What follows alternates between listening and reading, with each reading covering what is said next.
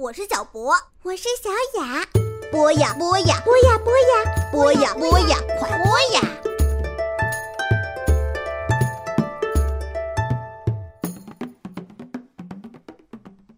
小朋友们，大家好，我是你们的好朋友大宇哥哥。今天呀，我们继续来学习李商隐的诗作。今天大宇哥哥为大家带来的是李商隐的《刘英》。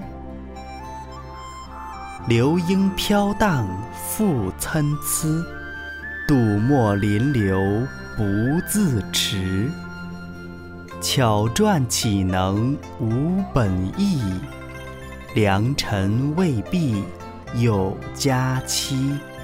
风朝露夜阴晴里，万户千门开闭时。曾苦伤春不忍听，凤城何处有花枝？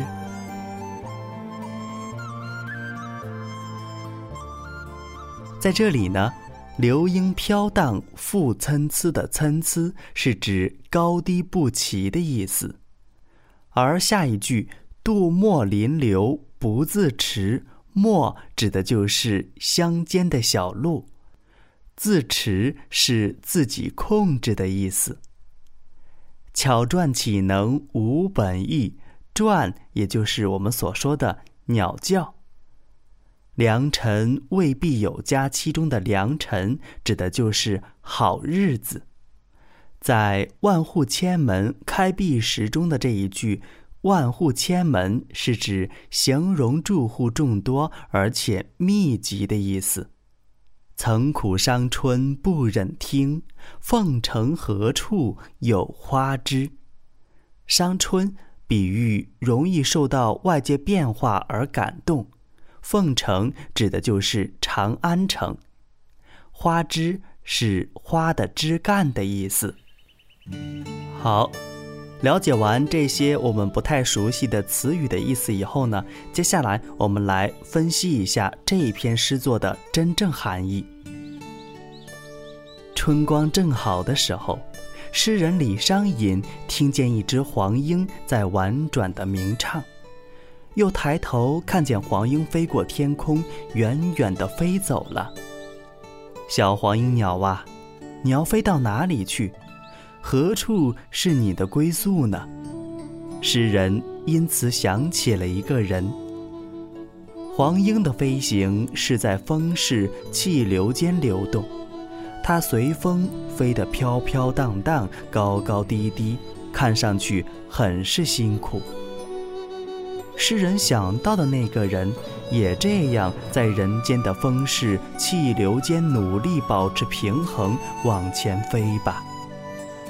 但是，黄莺飞越过小径，又飞渡过流水，它其实是只能被风带着，不由自主啊。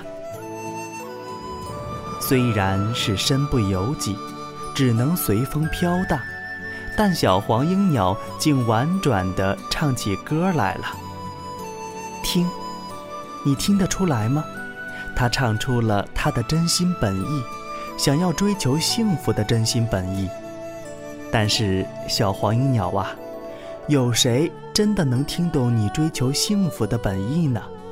没有人理解你的歌声，恐怕在这美好的春天里，你还是无法获得你想要的幸福啊！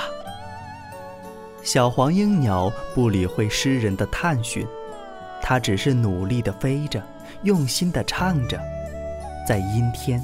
在晴日，在起风的早晨，在低露的夜晚，哪管底下的千门万户开开闭闭，小黄莺鸟只是不停歇地飞着，美妙地唱着。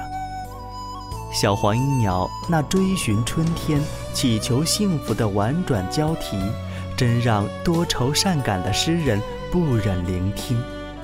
然而，听着听着。诗人内心的热望升起，不禁带小黄莺鸟问了：这富贵繁华的长安都城里，可有一只满开的花枝？让小小的黄莺鸟敛翅歇足，引路安眠呢？这首诗像李商隐的很多首咏物诗一样，有着很丰富的含义。大家可以提出很多种解释，而且随着年纪的增长，遭遇的变化，说不定每一个人对那巧传流莺的处境又有着不同的领会。好，小朋友们，听完了这一首诗的详细的一个解释以后呢，接下来我们再来聆听一下这一篇诗作《流莺》。流莺飘荡复参差，杜墨临流不自持。巧赚岂能无本意？良辰未必有佳期。风朝露夜阴晴里，万户千门开闭时。曾苦伤春不忍听。凤城何处有花枝？好，小朋友们，以上呢就是我们这一节课当中所学习的李商隐的诗作《刘英》。在下一节课当中呢，大宇哥哥依旧会为大家带来李商隐的作品。好，小朋友们，我们下节课再见。